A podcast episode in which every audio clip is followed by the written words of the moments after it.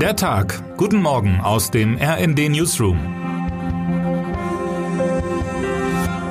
Es ist Freitag, der 19. August. Geht es Ihnen auch so? An ungeraden Tagen, so scheint es, beschreibt die Regierung Belastungen, die man als Bürger und Bürgerinnen mal zu tragen habe in dieser schwierigen Zeit, die Gasumlage zum Beispiel. An geraden Tagen wiederum ist dann plötzlich von wundersam wirkenden Entlastungen die Rede.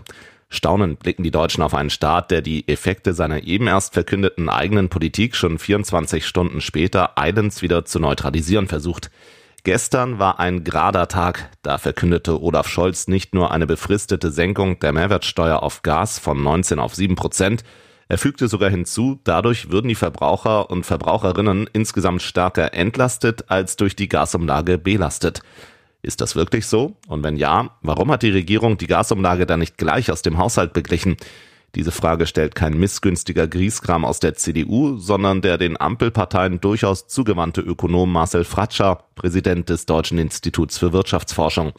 Einen Originalton aus der verblüffend vernichtenden Analyse finden Sie heute als Zitat des Tages. Als Scholz gestern Mittag vor der blauen Fernsehstellwand im Kanzleramt die Senkung der Mehrwertsteuer verkündete, ließ er keine Nachfragen der Journalistinnen und Journalistinnen zu. Das kann man als Kanzler so machen, aber man darf sich dann nicht wundern, wenn kritische Betrachtungen angestellt werden über die Kommunikationsfähigkeiten des politisch mächtigsten Mannes im Staate. Was in dieser Hinsicht alles schief lief bei Scholz in letzter Zeit, listet Steven Geier in einer lesenswerten Übersicht auf. Als gesicherte Erkenntnis kann gelten, besonders mit spontaner, mit Emotionen fordernder Kommunikation tut Scholz sich schwer. Das war so, als der Palästinenserpräsident Mahmoud Abbas in seinem Beisein im Kanzleramt Israel 50 Holocausts vorwarf und das war schon so, als der ukrainische Präsident Volodymyr Zelensky nach einer bewegenden Rede im Bundestag keine Replik des Kanzlers zu hören bekam, sondern die Glocke geläutet wurde zum Aufruf des nächsten, mit der Ukraine nicht in Verbindung stehenden Tagesordnungspunktes.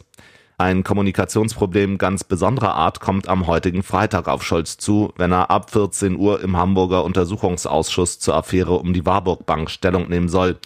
Die Cum-Ex-Affäre, schreibt Jan Sternberg in seinem heutigen Artikel, sorge nach wie vor für Nervosität im Kanzleramt. Laut Scholz gab es keinerlei politische Einflussnahme für die Entscheidung der Hamburger Finanzbehörde, Ende 2016 Steuerschulden aus illegalen Aktiengeschäften der Hamburger Privatbank MM Warburg in Höhe von 47 Millionen Euro nicht einzutreiben, sondern verjähren zu lassen. Fest steht aber, Scholz, damals Hamburger Bürgermeister, traf den Chef der Bank, Christian Olearius, vorab zweimal unter vier Augen. Kritiker und Kritikerinnen glauben, Olearius habe Scholz ganz gewiss gebeten, auf die Eintreibung der Steuern zu verzichten, was am Ende auch geschehen sei.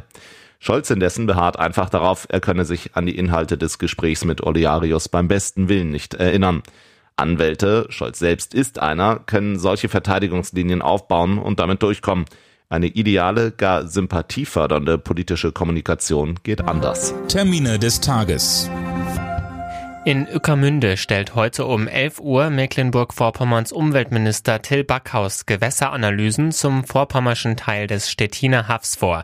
Fischer und Urlauberinnen reagieren derzeit empfindlich auf das Fischsterben in der Oder. In Wiesbaden zieht das Statistische Bundesamt heute eine Bilanz zu den Sozialhilfeausgaben im Jahr 2021. Live-Musik lässt wieder deutsche Metropolen vibrieren. In Bochum beginnt heute das Zeltfestival Ruhr mit Stars wie Silbermond, den Fantastischen Vier und Johannes Oerding. Zum Dockville Festival in Hamburg locken Tash Sultana, Faber und Annenmai Kantereit. Wer heute wichtig wird. Dem türkischen Staatschef Recep Tayyip Erdogan ist heute die Aufmerksamkeit der Weltmedien gewiss, wenn er sich zu seinen gestrigen Gesprächen mit dem ukrainischen Präsidenten Volodymyr Zelensky in Lviv äußert und womöglich auch zu der Aussicht auf nachfolgende Gespräche mit dem russischen Staatschef Wladimir Putin.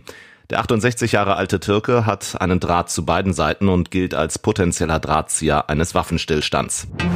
Und damit wünschen wir Ihnen einen guten Start in den Tag. Text Matthias Koch, am Mikrofon Tim Britztrup und Silas Quiring. Mit rnd.de, der Webseite des Redaktionsnetzwerks Deutschland, halten wir Sie durchgehend auf dem neuesten Stand. Alle Artikel aus diesem Newsletter finden Sie immer auf rnd.de slash der Tag.